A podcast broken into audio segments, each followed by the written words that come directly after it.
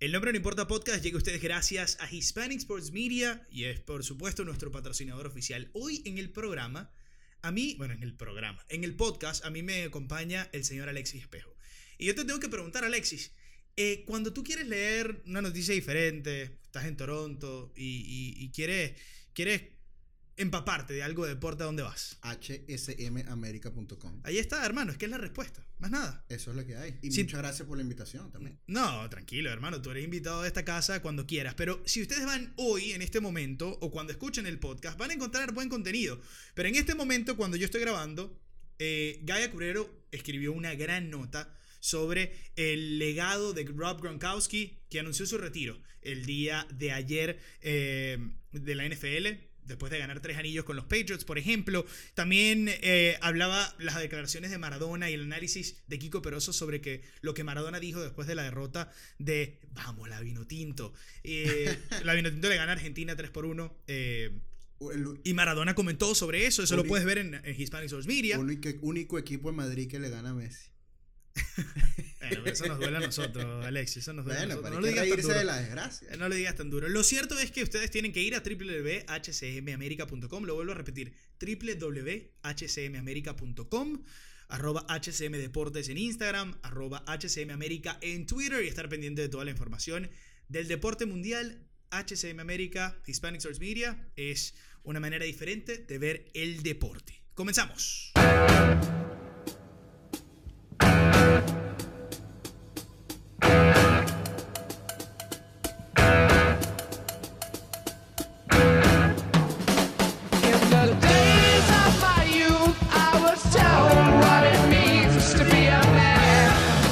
Señores, y este es otro episodio del Nombre No Importa, episodio 23. Hoy con mi hermano Alexis Espejo aquí en la casa.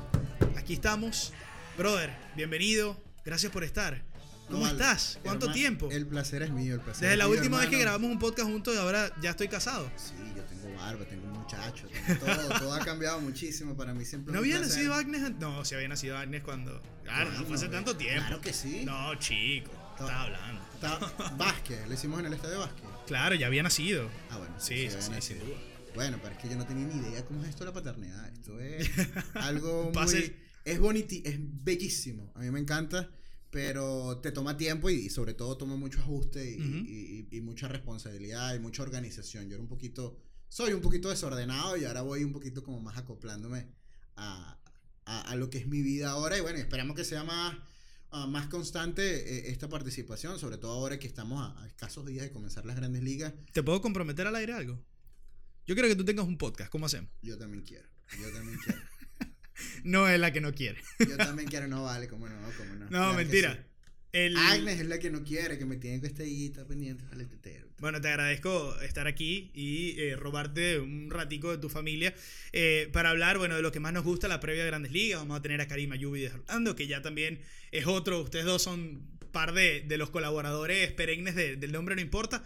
Y vamos a hacer una previa sabrosa de la temporada de Grandes Ligas que bien- va a comenzar ya nada más a unos días. Tu pinta que va a ser largo, ¿eh? Porque hay mucha, mucha, mucha información que vamos a tener que tocar y, y sobre todo muchos equipos, estas, estas nuevas cosas que han pasado, sobre todo contractualmente eh, en las grandes ligas. Así que bueno, eh, abróchense los cinturones.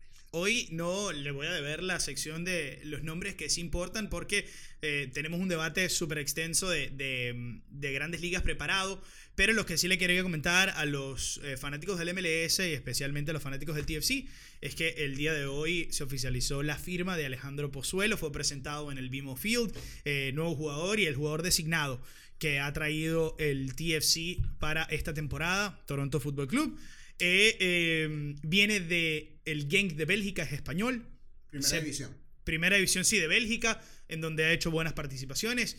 Lo caracterizan como un jugador un poco eh, parecido a Víctor Vázquez, eh, mediocampista español que estuvo ya con el TFC. También dejó muchas gratas impresiones que, que sale, eh, que creo que se fue a jugar a Emiratos. Alejandro Pozuelo va a llegar con un cartel importante esperando el TFC que pueda aportar algo similar a lo que aportó Jovinko y Víctor Vázquez. Así que, bueno, es una... Vaya que zapatos que tiene Sí, que llenar, sobre todo los de Exactamente. Jovinko. Exactamente. Pero nosotros, sin mucha. eh, sin mucho redunde, vamos a pasar rápidamente a lo que será nuestro debate de grandes ligas. Bitch, where you and I was walking. Now I run the game, got the whole world talking. King Kunta, everybody wanna cut the legs off him. Kunta, black man taking no losses. Oh yeah. Bitch, where you and I was walking. Now I run the game, got the whole world talking. King Kunta, everybody wanna cut the legs off him. When you got the yams. Y en el número importa hoy tenemos, eh, además de Alexis, por supuesto, tenemos otro invitado de lujo y es mi hermano del alma, Karim Ayubi, que nos acompaña desde Orlando para hacer la gran previa de la temporada de Grandes Ligas. Eh, Gordo, bueno, como siempre, eh, intentando, esta vez la hicimos antes de, antes de la temporada, creo que la vez pasada ya había comenzado la temporada cuando lo logramos hacer. ¿Cómo estás, Karim? Eh, ¿Cómo estás, Nelson? ¿Cómo estás, Alexi? De verdad que muchas gracias por esta invitación.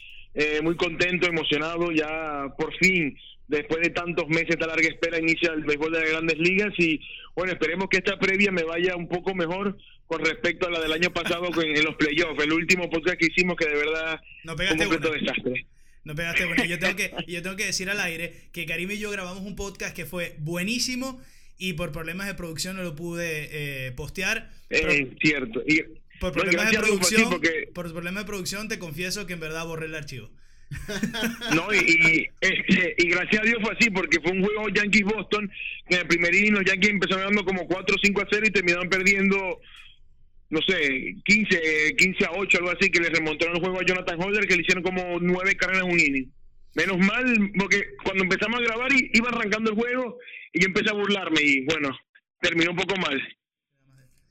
Exactamente, sí, fue así. Fue así y, y la verdad es que, bueno, eh, esta vez lo vamos a hacer como debe ser antes de la temporada, con todas las pilas puestas y bueno, con, con un invitado de lujo como Alexis, que finalmente los dos beisboleros más importantes de, de mi vida se unen en el podcast, afortunadamente. Así que, eh, bueno, Alexis, eh, te pregunto de una vez, hermano, la temporada está a la vuelta de la esquina. ¿Cuáles son los preparativos, la rutina? Me imagino que vienes escuchando eh, programas y análisis de, de la temporada de hace un mes.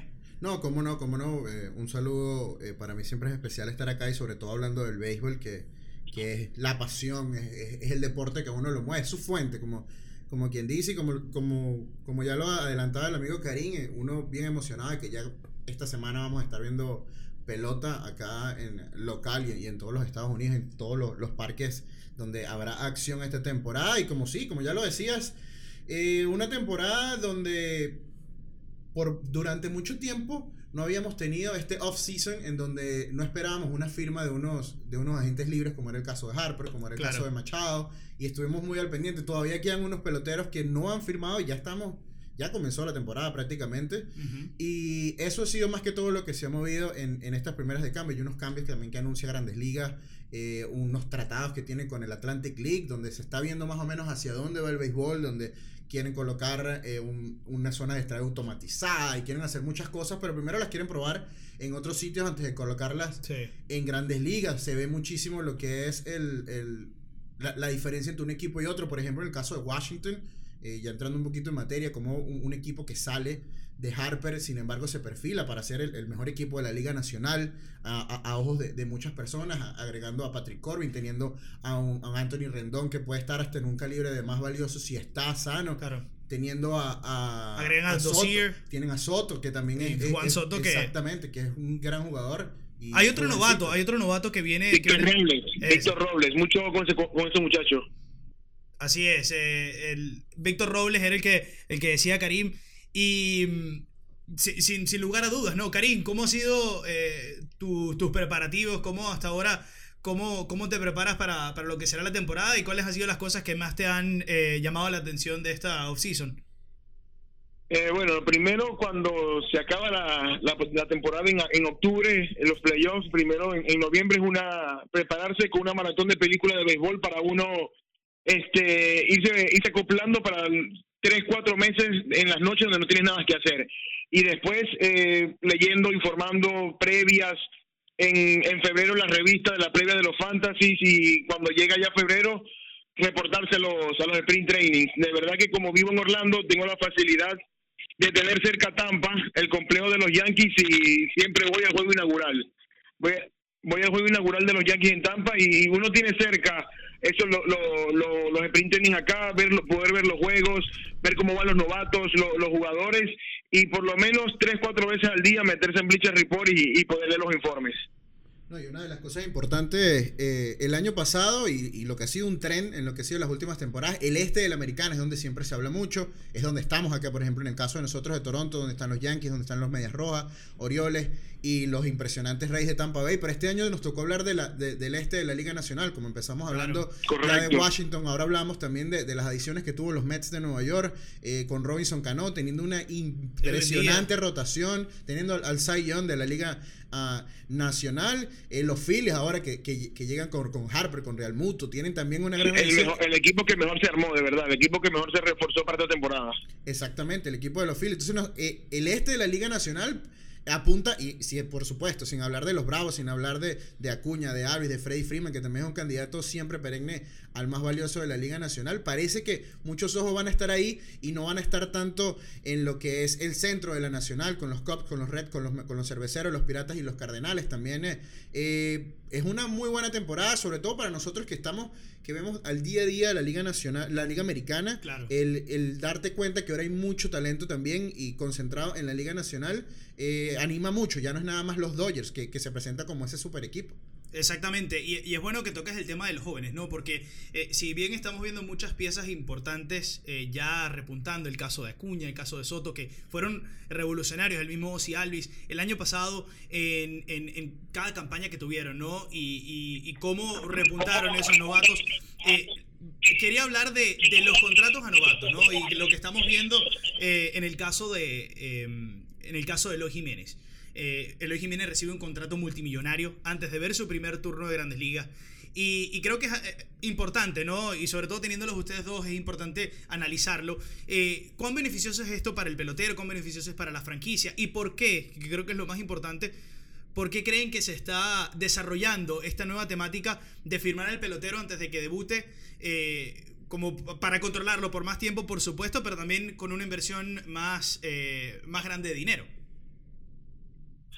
De verdad que me parece muy bien, tanto por parte de los equipos como por parte del pelotero. ¿Por qué? Porque te estás evitando pasar año por año por el arbitraje salarial, que es un tira y empuje por parte del equipo y por parte del pelotero. Entonces, eh, aquí te estás evitando ya eso, ya un pelotero que, como por ejemplo los Jiménez, 7 años, 70 millones, ya se garantizó prácticamente 10 años por 10 millones por año y el, jugador ya va a estar tranquilo, ya sabe que durante esos 7 años tiene su dinero asegurado, no tiene que pensar en otra cosa y es bien, eh, como te decía, por parte de ambos, porque el pelotero eh, se asegura su futuro sa- sabiendo que es un gran jugador que puede responder, pero a la final puede ser un caso Byron Buxton, que siempre fue un gran prospecto por muchos años, pero cada vez que lo subieron nunca respondió. Entonces, también se aseguran así su futuro, tanto jugadores y al equipo a la final le sale caro, porque 10 millones para una nómina, de verdad que no me parece que pueda afectar tanto al, al final para los impuestos, para los equipos.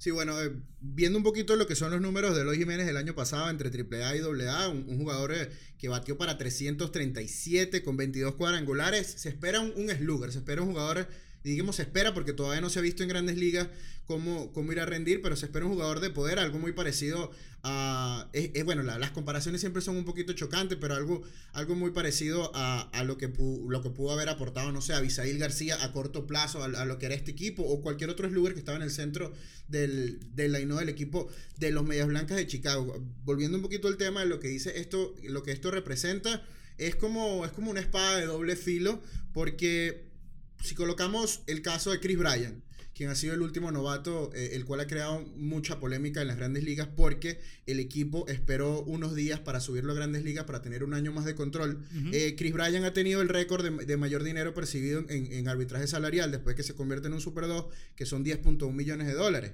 lo cual es casi lo mismo de lo que, de lo que va a cobrar Eloy Jiménez Jiménez. sin ni siquiera ir a arbitraje. Lo que significa es que los medias blancas se están previniendo de que en un futuro ese arbitraje incluso va, va a aumentar y sin embargo ya ellos Claro. cerraron, ya ellos hicieron el lock con, con lo que son este, este contrato Exactamente. que eh, inicialmente 6 años por 43 millones, pero puede extenderse a 75 por, ah, por 8 años. Recordemos que el, el que se le había hecho anteriormente un, un ofrecimiento de esta forma fue Scott Kingery de, de los Phillies de Filadelfia, pues le dieron 24 millones por 6 años. Exacto, o sea, que eh, eh, mucho menor. Exactamente, exactamente. Sí, pero Entonces, el Kingery nunca puso los números que puso los Jiménez en ligas menores también. exactamente, exactamente, No, demostró, demostró definitivamente su valía. ¿Y, y qué piensan ustedes que es lo que está intentando hacer los Jays, tanto contrato como eh, en, en situación real de, de gra- de- de pelota con, con Vladimir Guerrero Jr.? Porque tanto se ha hablado, tanto se espera. El año pasado fue como que, bueno, los Jays no están haciendo buena temporada, Claro. ¿cuándo lo van a subir?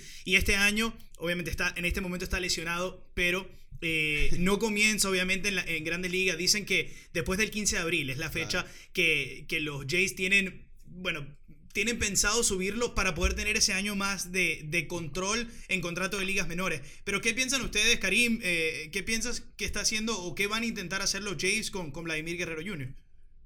Para mí exactamente eso que está diciendo, lo mismo que, que se hizo con Chris Bryan, lo mismo que hizo el año pasado los Yankees con Gleyber Torres.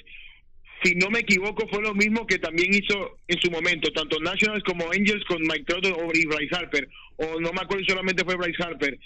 Están buscando eso, tener tenerlo un año más bajo control porque saben que es un pelotero que se pierde de vista, es el prospecto número uno de grandes ligas, ha demostrado ya en números tanto en ligas menores como este año en Spring Training, también en la liga eh, invernal de Arizona. De verdad que es un, es un gran pelotero con una gran proyección y están buscando eso, asegurárselo, tenerlo un año más bajo su contrato porque saben que, bueno, Toronto no es un equipo que, que no sé si pueda mantenerlo después cuando, cuando sea gente libre, que pueda dar ese gran contrato como si hay equipos con, con mayor nombre que, que están armando, un, que, están, que tienen proyectos y que tienen mayor cantidad de dinero para poder esos contratos ese tipo de peloteros.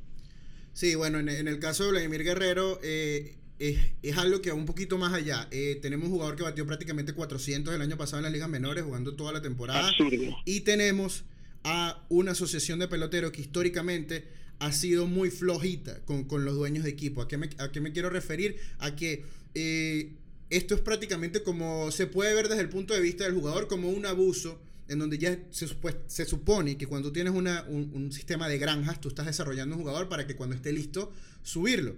Sin embargo, como dice Karim, los Jays no están para competir este año, ni el que viene, ni el otro de arriba. Los Jays todavía están en un proceso de reestructuración que tal vez tome 3, 4 años para que el equipo saque provecho a Vladimir Guerrero en el medio de la, rotación como un equipo competitivo.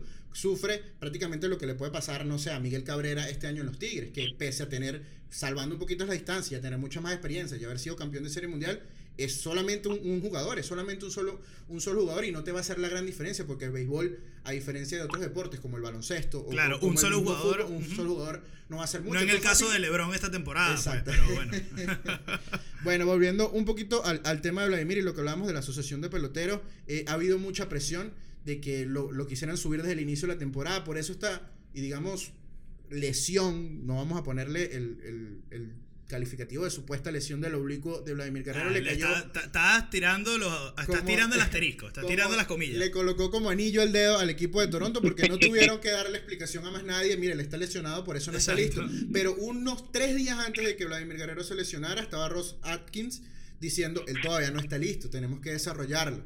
Entonces ya eso había levantado varias sospechas en lo que es la asociación de peloteros, que como lo repito, ha sido un poco flojita. ¿Y a qué me refiero con flojitas? Por, para ponerte un ejemplo, las veces que se han discutido, si se discuten el, el contrato colectivo de jugadores con grandes ligas, antes de irse a paro, todo esto, los jugadores van con, con exigencias como que quiero más entradas por juego en la temporada, quiero eh, más espacio en el autobús, quiero una suite más grande, cuando en realidad las cosas que se tienen que discutir y se tienen que ganar son eh, compensaciones más justas para los jugadores de ligas menores que viven con un salario de, de- De- de de nada. trabajador de McDonald's prácticamente, Sí. y cuando llegan a grandes ligas, que solamente es el 5%, eh, es que puede realizarse. Por eso es que también... ahí entran otros e- temas como- Ahí entra el tema también de, de que estamos hablando de, de, de Jiménez, un jugador que viene de prácticamente, o- o- ok, a los jugadores internacionales se le da un, un bono por firmar, lo cual un porcentaje se lo lleva el entrenador, un Sí. porcentaje se lo lleva aquel. Y el así. que le consiguió la firma, el otro, y así sucesivamente. Y ahorita este verdadero contrato es el, es el que de verdad él, va a empezar a percibir. Hay un voto de confianza del equipo de Chicago, sí lo hay,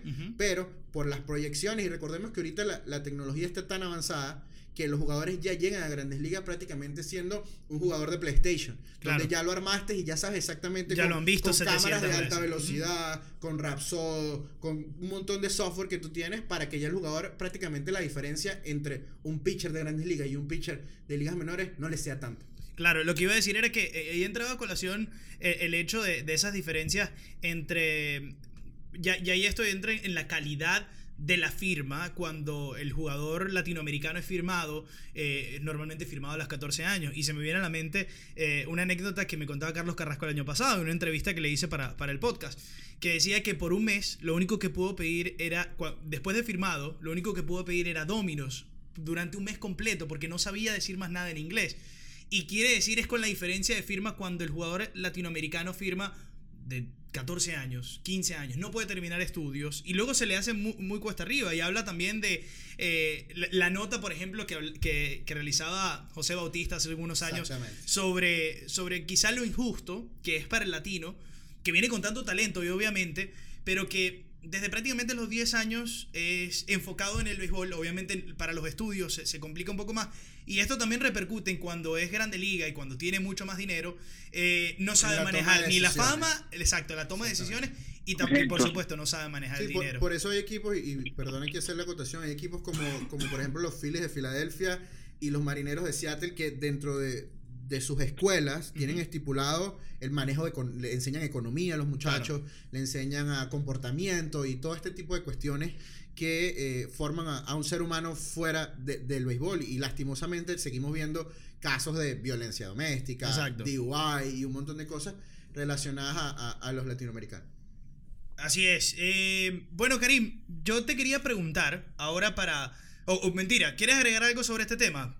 Perdón que... No, no, este, prácticamente lo abarcaron todo y es correcto. Eh, por eso también eh, creo que también lo tocaron, que fue lo de que lo decía, creo que fue eh, lo decía Alexis sobre la sobre la, las ligas menores, la asociación de peloteros, cómo está buscando mejorar las condiciones para, para, para los novatos, mejorar eh, el, el transporte en, de los buses, au- aumentarles el, el- lo, lo que van a ganar eh, económicamente y, y mejor calidad de vida, porque es, es completamente diferente a cómo viven en grandes ligas, a cómo están acostumbrados y cómo, cómo los manejan a, a cómo están en ligas menores. Y, y a las finales el mismo deporte son los mismos jugadores y todos van a llegar, bueno, no todos, pero la mayoría van a llegar al mismo lugar y no debería ser el trato justo para todos. El mismo, el mismo Jesús Aguilar, eh, aquí una, una anécdota, nos decía el año pasado que eh, él recuerda cuando estaba en ligas menores, tuvieron que ser como una especie de vaca entre tres, cuatro jugadores, eh, casi todos dominicanos, y él, para comprar eh, una, una camioneta Hyundai Ah, sí, del año sí. 90 y pico para poderse transportar. Entonces ahorraron el, el meal money, el dinero que le dan para comer afuera, porque los jugadores La- le dan la- comida exacto, los viáticos. Correcto. para poder Exacto, pagar para poder comprarse este carro que a la, a la semana dejó de funcionar. Y él lo contaba con una sonrisa porque nos caracteriza a los latinoamericanos Claro. de contar las desgracias como chiste.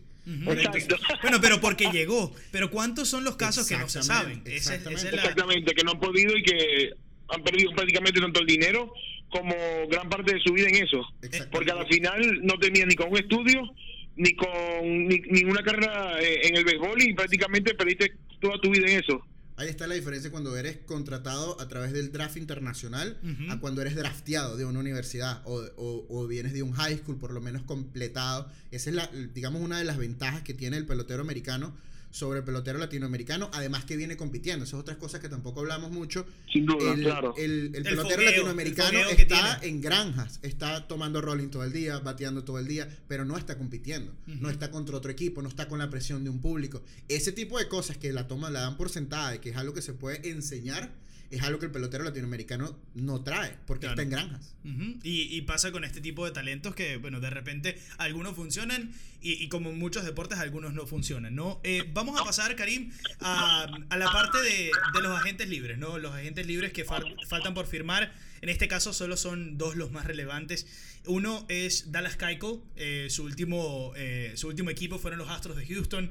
Y el otro es Craig Kimbrough, del cual se ha hablado muchísimo porque es uno de los mejores relevistas del béisbol. No tuvo una, no tuvo una buena postemporada, para nadie es un secreto, no tuvo una buena postemporada con Boston el año pasado, pero sus números son eh, absurdos para su edad. Estamos hablando de una cantidad de, de salvados para su edad que pronostican que puede llegar a sentarse en la misma mesa que, que Trevor Hoffman o Mariano Rivera en un futuro. Obviamente, salvando las distancias, no estamos comparando, o no quiero comparar a Kimbrel con, con, eh, con el gran Mariano Rivera, pero sin duda esos números pareciera que se asemejan. Karim, ¿tú qué piensas que ha pasado con, con estos dos jugadores, específicamente con Kimbrel? ¿Por qué no ha firmado? ¿Qué está esperando? ¿Qué están esperando los equipos? ¿Y, y piensas que se va a resolver esto antes de la temporada o, el día jueves comienza la temporada y, estos dos siguen sin equipo? Eh, para mí, durante, eh, no va a llegar la temporada con, los jugadores eh, firmados. De verdad que lo, veo muy complicado y la temporada arranca el día jueves y eh, estamos a dos días de arrancar y veo un poco complicado de que puedan firmar.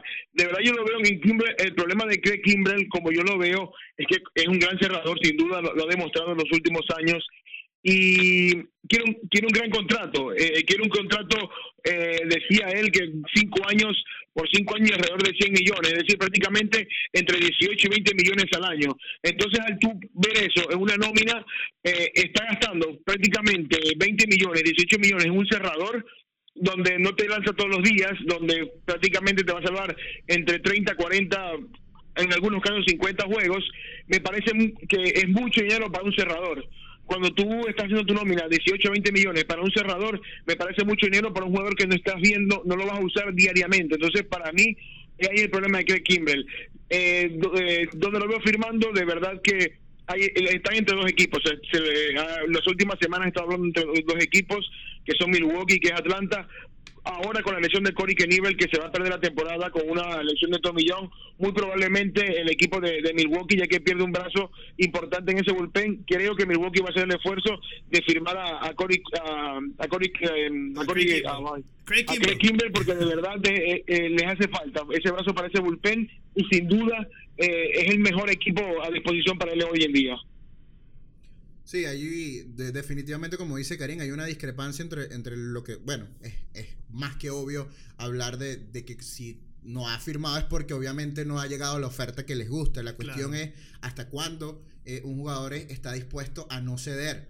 Porque eh, la, la, economía del béisbol se está llevando incluso a darle más dinero a los relevistas que al mismo cerrador, sí. porque el relevista te trabaja dos, tres innings. Si tú lo ves matemáticamente, y ahorita la mayoría de los, de los gerentes generales de los equipos, no los dueños ni los presidentes, son personas que vienen de la Ivy League, son personas con, con MBA, con, con Master in Business Administration, que lo que hacen más economía, lo que hacen más es llevar el, exactamente, llevar el, el, los equipos como un negocio, y tú dices, el juego tiene nueve innings, el abridor me tiene que dar cinco, o hasta menos, incluso no importa, porque ya lo hablábamos fuera, fuera del de, del aire, donde cada vez hay menos jugadores y menos lanzadores con, con 200 innings, que hace 10, 20 años eran muchísimo. Hablamos Félix Hernández con 6 temporadas, con lo, al menos consecutivas con 200 innings, y ahorita hay 13, 12. Es lo que está haciendo un equipo como Tampa, que está utilizando un, un, nuevo sistema y prácticamente. Ganó, y ganó 90, uh -huh. y ganó 90 juegos. Y hay mucha gente incluso que los gasta para ganarle el este. Me parece bien aventurado, sí. pero así ha sido los Rays todo el tiempo, pero para no salirnos un poquito del tema, sí, es una, es una discrepancia, igual que, que Dallas Cowkill como, como un, un, jugador que es premiado con Sayón, no, no ha firmado. No ha firmado. La cuestión es que también hay que tener en cuenta que ahorita el béisbol está viéndose de una manera en donde no se le paga a los jugadores por lo que hicieron, sino por lo que pueden hacer. Exacto. Entonces, si, si, si, han visto un poquito de lo que es el, el obviamente cuando tú agarras el, el, tope de tu carrera, en lo que son los números, en spin rate, en cuanto te mueve la curva, en la velocidad y, y empiezas a bajar, ya las proyecciones todas te dan hacia abajo. Uh -huh. Entonces nadie te quiere pagar porque tú ganaste el sayón hace tres años. Exacto. A menos que seas Verlander que eres una persona que no envejece y que, y que eres de, de, vieja escuela prácticamente, mientras más viejo mejor. Que lanza. su curva en un momento parecía que iba hacia abajo y de repente cuando claro, lo cambiaron... Bueno, yo creo que eso tiene que ver mucho con Kay Upton. Puede ser, bueno, uno, detrás, de, detrás de todo gran hombre nosotros, hay una gran mujer, hermano. No lo sabremos, pero bueno. ¿Y qué, qué, qué me dice el detalle que hay tres casados hablando en este podcast en este momento? Yo no lo creía, pero, pero es así, es así, Karim. Y ojo que el, el caso de Keikel, de, de Keikel también puede ser eh, parecido al de Kimbrel. Eh, es, es, cierto, tiene un sayón y a lo mejor también está buscando eso. Eh, cobrar el dinero como si fuera un, un, lanzador de sayón. El año pasado no tuvo un gran primera, una, una, primera mitad de temporada, sí cerró muy bien. Y a lo mejor hay eso, lo que algunos equipos no, no, quieran ir por él y no quieren dar esa, esa cantidad de dinero, porque si uno revisa el número de Keikel, eh, han sido números de un pitcher eh, regular. Solamente un- el año de Sayón fue de verdad intratable, fue el, mejor de, de la liga prácticamente, pero si uno revisa lo- los otros años, es un, es un lanzador que es segundo, tercero en una rotación. Entonces, a lo mejor él está cobrando por eso, por, por, por el sayón que tiene y los equipos tampoco le han, le han ofrecido esa oferta. Exactamente. No les voy a preguntar por, eh, por los contratos millonarios, ¿no? El de, el de Manny, el de, el de Bryce y el de, y el de Trout luego, que es la extensión más, eh, primero más valiosa, de, más dinero y más larga en la historia de las grandes ligas. Y bueno, obviamente el de Bryce, que es el contrato desde de agente libre más, más largo y también de mayor cantidad en la historia de grandes ligas. Vamos, eh, eh, eso, esos temas quiero que los toquemos cuando vayamos analizando sus respectivos equipos. Vamos a comenzar entonces la previa con, con las divisiones. Y Alexis, te quiero preguntar a ti primero. Vamos a comenzar por, por la de nosotros, por el este de la americana, para, para nosotros dos y para Karim también, porque Karim vive en Orlando, tiene más cerca Tampa, probablemente asista a cubrir algunos juegos de, de los Rays de Tampa Bay. Eh, hablando de, de esa división que por supuesto tiene Boston, Baltimore, los Jays, eh, los Tampa Bay Rays y los Yankees. ¿Quién dan como favorito? Eh, Tenemos al campeón de las grandes ligas ahí. Tenemos un equipo de los Yankees que se reforzó aún más en el bullpen, ya consagrando lo que es el mejor bullpen de las grandes ligas. Eh, equipos que tienen muchísimo poder, equipos que tienen un método alternativo como eh, lo- los Tampa Bay Rays en, en cuestión de, de- lanzadores. Y los Jays que tienen el factor en donde, bueno, refuerzan con, o, o cambian su... No podemos decir si refuerzan. Nada para Y me gustó, sobrevivir. me gustó tu risa. Eh, refuerzan para, para sobrevivir. Eh, cambian a Trajeron al manager de los Reyes. cambian a Gibbons por eh, Charlie Montoyo, Bueno, que no puertorriqueño. manager, pero exacto. Exactamente, puertorriqueño, que va a estar al, al mando de los, de los Rays. Pero Alexis, cuéntame, ¿cómo ves esta división? Mira, yo honestamente eh, veo este año a los Yankees de Nueva York ganando, y, so- y lo digo simplemente por, por su picheo. Sabemos que para mí eh, el nombre de, de este, de este juego se llama picheo. Cuando tú tienes a la adición de Jane Paxton, si se mantiene con salud, es grandísima teniendo a Tanaka, Paxton, Happ, que ya has probado también en la liga y probado también en esta división, e incluso Sabatia, que, Bueno, que ya Tanaka. estaba ido. Exactamente. Eh, pero exactamente, pero con la lesión de Severino no va a estar desde un principio. Desde un principio. Pero eh, teniendo a, como ya tú lo decías, un gran bullpen, me parece que los Yankees de Nueva York, desde Aaron Hicks en, en el center field, eh, el line no proyectado de Hicks, George Stanton, Sánchez, Andújar, Voigt, quien fue prácticamente el héroe el año pasado, eh, Tulowitzki, viéndolo ahora eh, en, en- en el campo corto porque Didi Gregorio está lesionado todavía por... por Pero su- pareciera por que se fuesen ir por el, el de Matthew en, en- en segunda. Y bueno, Karim nos puede confirmar que, que es yanquista si se van a ir con el Gleyber eh, Le Matthew. Va a haber una rotación, Sí, va a haber una rotación, eh, pero Tulowitzki no puede jugar en ningún otro lado. sí. Eso, eso, eso sí es verdad y ahí está. Por eso hablamos también. Tenemos, tienen juventud, tienen, tienen buen picheo, tienen bateadores inmensos como, como, como Stanton, como el señor George y todos esperan que Gary Sánchez vuelva a batear lo que hizo hace dos, tres años atrás, que no lo pudo hacer el año pasado. Y yo creo que los Yankees tienen una gran posibilidad este año de llevarse esta, esta división, que por estar tan peleada, no le doy que ganen 100 partidos, como, como, tal, como tal vez lo hizo Boston en, la, en el año pasado, pero sabemos que esto es Yankees también. Dime. ¿Qué decía? Los Yankees también ganaron 100 años pasado. No, Ajá. no, sí, sí, sí. Ajá. Y no lo veo ganando, ganando, ganando 100 partidos, sin embargo lo veo un poquito más peleado. Eh, este año sabemos que el- el- los partidos contra los Jays y contra Baltimore van a ser literalmente fácil para Boston y, y para, y para el equipo de Nueva York. Eh, igual que en el este de la Liga Nacional, que ya estaremos hablando, quien juega contra los Marlins, eso juega contra un equipo de AA, AAA. Y Pero ojo, que el año pasado los Yankees, con prácticamente ese mismo equipo de Baltimore, los Yankees le costó bastante poder ganar a, Boston, a Baltimore, a diferencia de Boston. La diferencia entre Yankees y Boston en la división fue esa, que Boston sí barrió a Baltimore prácticamente y a los Yankees les costó mucho ganar a Baltimore, perdieron, si no me equivoco, la serie quedó o 9-9 o 18 a favor de los Yankees. Perdieron mucho juego contra, contra Baltimore y eso, eso marcó la diferencia entre ambos equipos. Sí, y eso, y eso al final pegan, porque esa es la cosa. Cuando tienes dos equipos buenos y un equipo como los Reyes de Tampa Bay que te ganan, te pueden ganar 85, 90 partidos, un, Exactamente. te hace, te hace la gran diferencia. Pasando un poquito a Boston, obviamente el equipo, el equipo campeón, el equipo que está, que está defendiendo. Hay, un- hay unas ciertas preguntas al final de su rotación con Iovaldi, con Eduardo Rodríguez, que están como en un tira en coge, que no sabemos si Iovaldi va a ser el mismo del playoff, Claro. que lo vimos. Sin embargo, bueno, e- es, cuestión de, de- de comenzar la temporada para ver si Rafael Devers va a ser por fin ese breakout que, que, que están esperando en el medio del line-up.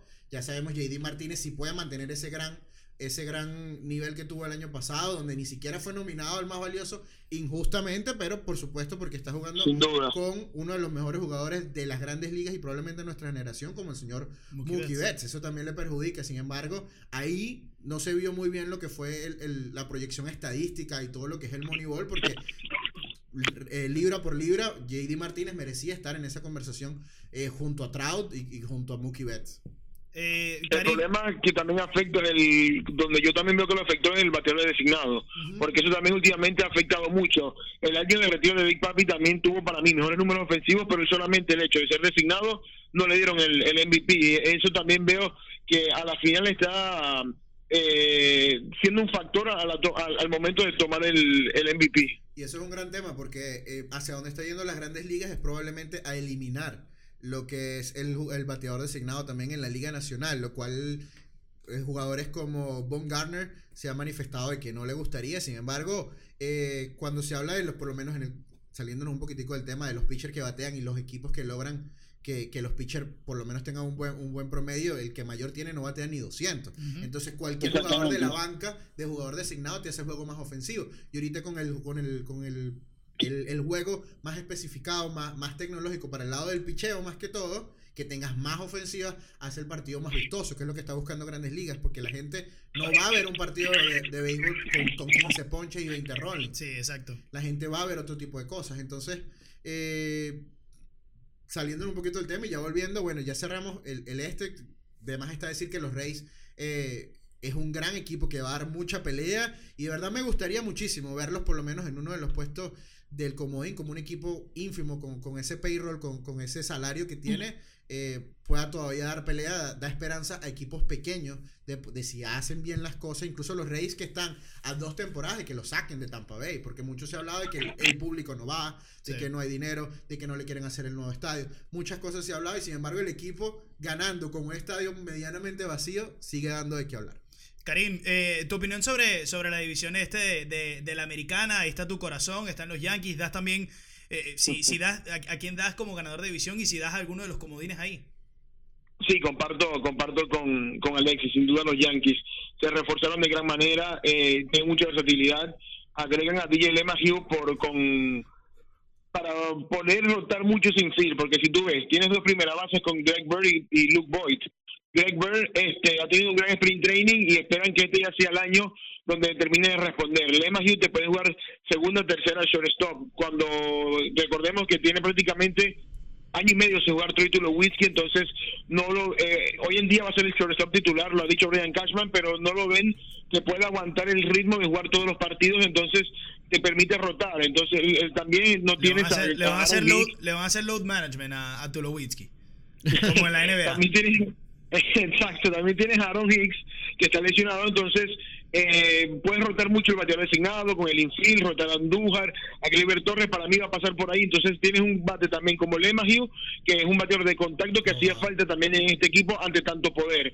Re- refuerza con James Paxton, de verdad un, gran abridor que como lo decía Alexis, de mantenerse sano puede puede pelear, ¿por qué no?, por un sayón y, y mejorar esa rotación de los Yankees. El bullpen firmas de nuevo a, a Zach Britton, firma a Adam Otavino, que es uno de los mejores relevistas hoy en día de la liga, tienes a Delin Betances, Harold Chapman, Tommy Kane está volviendo a ser ese lanzador que fue hace dos años con los Yankees, tienes a, a Tal el lanzador zurdo que eh, no el día de hoy fue la primera vez en todo el sprint que recibió una, eh, una carrera en, en lo que fue la sprint training, entonces tuve un bullpen muy completo eh, fácilmente un- el abridor con darte cuatro o cinco innings tú puedes dar eh, por, por servido la salida de los Yankees. Entonces de verdad que veo un equipo que se reforzó que eh, armó un gran proyecto eh, Brian Cashman sin duda y lo veo como favorito el problema de Boston donde yo lo veo es en su bullpen se te fueron dos grandes lanzadores, Joe Kelly y Craig Kimbrell. No tienes un cerrador, porque ni Brazier ni Matt Barnes han sido cerradores, no saben no sabes cómo le puede resultar la presión en ese momento.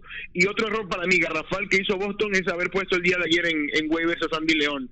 Sandy León ha sido tu receptor los últimos años, es cierto, no es un gran bateador, pero defensivamente y como te maneja los pitchers, para mí es uno de los mejores de la liga. Él que es el- ha sido el catcher personal la temporada pasada de Chris Sale, conoce tu rotación, conoce tu picheo, sabe llevarlos y de verdad que me parece un grave error haber dejado ir a Sandy León, porque si tú ves tanto Swihart como Velázquez no son eh, tampoco bateadores de ofensivos que puedan ganar el puesto y defensivamente ninguno de los dos es mejor que Sandy León y de verdad que para, para mí es un, un error que cometió el, el equipo de Boston haber dejado ir al, al nativo del Moján en el estado Zulia. Qué grande. El- gran, amigo de la casa, Sandy León. amigo eh. de la casa, amigo de la casa. Muy Además bueno. que maracucho como dos de los que están en este podcast en este momento. Dos Eh, y medio, porque yo como mandoc y todo. y Eh. Pero sin duda veo, veo a Boston eh, en el comodín de, de la Liga Americana. Sí, exacto. Yo, yo también. Yo coincido con, con, con ambos lo- los conceptos. No me gusta que coincidan tanto, pero, pero bueno, ajá, seguimos. Seguimos No, yo creo que esta puede ser la única, porque de resto es- se pone más complicada la cosa. Eh, vamos entonces a hablar a la, al- la central de la americana. Eh, el equipo de Cleveland que pareciera que sigue siendo el equipo más fuerte. eh, yo creo que sin duda es el equipo más fuerte. eh, pareciera que va a mantener esa, eh, esa misma línea. Pero ahora se, se añaden, también equipos como eh, el equipo de los Twins de Minnesota. Que pareciera que, que van a ser un, hueso duro de roer. hay un factor X también con los, con los medias blancas. Quiero, com- comienzo con Karim. ¿Qué, qué piensas sobre esta división central de la americana? ¿Ves a los, a los Indians dominando o crees que van a, dar problema a los, Twins? de verdad que veo, en- veo a un equipo de Cleveland repitiendo la división, pero no tan fácil como lo han tenido los años anteriores. De verdad que uno ve el equipo de, Minnesota, es cierto, después de, José Berríos que suba de rotación, la rotación es del todo fuerte como la de Cleveland, que tienes a Corey Kluber, tienes a Trevor Bauer, a Cookie Carrasco. Entonces, esa, esa es la diferencia de un equipo con el otro, aunque la ofensiva de, Minnesota de verdad que es temible. Agregaste a Nelson Cruz, ya tienes a Eddie Rosario, firmaste a Marvin González, tienes a Jonathan Scoop. De verdad que es, una, es un equipo que va a batear mucho. Un Miguel Sanó que cuando vuelva también es un bate importante. El equipo de, de Cleveland es cierto, eh, tienes, a, tienes a Lindor, tienes a José Ramírez, volvió Carlos Santana, el- hay que ver cómo va, va a estar este año Jalí Ramírez, y una firma importante para mí es la de Carlos González, que sin duda para mí va, va a ser el equipo, porque tú ves a Phil con Jake Bauer, Tyler Naquin y Leonis Martínez, Otro y de maracucho. verdad que ninguno ninguno es más que, que Carlos González, hay que hay que ser sinceros, entonces para mí es, es un otro bate importante que van a añadir este equipo con una gran defensiva y veo a, a- a los indios repitiendo, pero no la van a tener fácil como años anteriores y en un equipo de Minnesota eh, también clasificando al comodín el equipo de Boston. Yo voy a discrepar un poquito. Yo digo que este año esa división la va a llevar el equipo de, de Minnesota. Me gusta muchísimo lo que está haciendo. Y, y sin caer en tanto romanticismo acerca del señor Carlos González y todo esto. eh, o- ojo, ojo. En lo personal, yo digo que el jugador más infravalorado de todas las grandes ligas es José Ramírez. Eh, Para, Sin duda. para mí ese es un eterno Claro candidato al sí. más valioso. en nuestro draft de en nuestro draft de fantasy el- eh, ayer eh, cayó al puesto 23. No, imagínate tú. Es que el pelotazo, Por el y los pelotazo. del partido, muchos se asustaron y prefirieron pasar. Exactamente, exactamente. Y hablando un poquito más de, lo- de los otros equipos, sabemos que los Tigres no tienen nada que buscar este año. eh, depende muchísimo de, obviamente, del regreso de Cabrera, que ya es una- un jugador que ya dio lo máximo que había, que había dado Matthew Boyd, eh, el jugador que llegó a, a los Tigres en el cambio ese de, de Price proveniente de Toronto, también lesionado. Jordan Zimmerman no es el mismo. En el caso de los Twins, me gustó muchísimo la firma de Marwin González. eh, prácticamente eh, tienen un line-up bastante eh, profundo, por así decirlo. Nelson Cruz en el medio de la rotación, en un parque que es para bateadores, el, equipo, el, el Target Field. Eh, me parece que va a ser un, un- un equipo bastante divertido de ver jugar. Al igual que, por ejemplo, en el caso de, de Kansas City. Es un equipo que no tiene absolutamente nada que buscar. No pero este año estarán buscando... batir el récord de más bases robadas en la historia de las grandes ligas firmando a, a Billy Hamilton porque ya contaba con Adalberto. Montesí y ya tiene muchísima velocidad exactamente y tiene muchísima velocidad y sería va a ser inter claro nadie se roba la primera base Sí. Obviamente, para robar base tienes que, Tienes que envasarte. tienes que envasarte. Sin embargo, va a ser bastante divertido ver este equipo. Va a ser un equipo que va a tener un récord perdedor. Sin embargo, va a ser un equipo divertido de ver con récord perdedor, lo cual es bastante un poquito contradictorio. Yo diría, yo le pongo la ficha. Bueno, pero por lo menos más divertido que ver a los Marlins. Exactamente, cualquier cosa. Sí, que los Exactamente. Exactamente. Marlins, de verdad que va a ser un poco complicado este año. Bueno, ya el año pasado lo fue, este año se va a repetir. Sí, bueno, dejamos, deja- ¿qué le parece? Dejamos atrás el, el- el centro de la liga a- americana. Vamos a pasar a- al oeste de la americana con los marineros, los astros, los rangers, los angelinos Pero y ya, los un momento, un atléticos. momento. Ajá, cuéntame. Nelson, Nelson opinó de la central. Bueno, mi opinión es eh, que yo, Ajá. yo voy a dar los Tigres de Detroit ahí. Creo que me estoy yendo. No, no. Batacazo. Confiando en Miguel Cabrera solo con el equipo. No, mentira, yo, yo sigo viendo el equipo de Cleveland más fuerte, ¿no? Eh, yo creo que confiando en, en- el poderío que tienen, en el gran manager que tienen, eh, creo que van a mantener a raya a los, a los mellizos. También coincido que no va a ser igual de fácil. Eh, el equipo de Minnesota se armó bastante bien eh, para pelear. Y probablemente yo creo que se puede llevar uno de los cupos del comodín. Hay otros equipos muy fuertes en el oeste también que van a estar peleando. Eh, obviamente tenemos que hablar de, Oakland, que el año pasado hizo uno de los comodines. Eh, el equipo de los Angels con, con Trout repotenciado, con más dinero. Así que eh, yo creo que los Twins pueden meterse en ese comodín, pero creo que los indios a la final se llevan, se llevan lo- los máximos honores. Ok, discreparon conmigo hoy, discreparon conmigo hoy. A mí me gusta. Maracucho contra caraqueño. Exactamente, a mí me gustan los mellizos. Yo creo que es algo Bueno, de más- la Guaira, Yo de digo que es algo más romántico, ¿no? Lo, lo, lo de los mellizos, que como lo dices, la mejor rotación de las grandes ligas la tiene el equipo de, de, de los indios de Cleveland, sin duda alguna, eh, junto a la, a la de los nacionales de Washington. Sin embargo, bueno, vamos a pasar un poquito a lo que es el oeste, como ya lo decíamos, los marineros, los astros, los rangers, los angels y los atléticos. Parece que los atléticos siempre consiguen la forma Sí. de meterse en 85, 90 victorias por temporada, lo cual me parece un me parece buenísimo Una que, gran que logren hacerlo y que, y que todavía consiguen la manera de conseguir esas ventajas eh, estadísticamente, la manera de planificar los partidos, la manera de cómo tener la mejor defensiva de, de todas las grandes ligas del año pasado, de cómo ganar partidos por una sola carrera, fueron los número uno del año pasado también. Me Eso parece tiene, eso tiene nombre y apellido.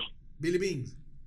Correcto. Exactamente, exactamente. Eh, por otra parte, los Rangers, bueno, ya sabemos eh, toda la debacle que ha tenido este equipo. Actualmente Elvis Andrews es el único jugador que tiene más tiempo en este equipo. De resto, todos han llegado después con la salida de Adrián Beltré. Con, eh, eh, es, el que, es el que se mantiene ahí. Eh, sin embargo, no, no esperemos que sea un equipo, por ejemplo, que le compita a los Astros. Los Astros han tenido muchos problemas, sobre todo con la salud de Carlos Correa. No sabemos cómo está su espalda, no sabemos si va a volver. El año pasado, mucha gente, muchos analistas han hablado de que Altuve se ha visto un poquito viejo, por ponerlo así- de, de alguna manera, eh, en lo que ha bajado un poquitico su rendimiento, porque tuvo una temporada increíble. Sí. Tú te tienes que llamar Mike Trout para mantener ese ritmo durante mucho tiempo. Lo que pasa es que, bueno, Altuve es un jugador mayor eh, a, a- a lo que es Trout, por ponerle un ejemplo, y salvando lo, lo que son las comparaciones.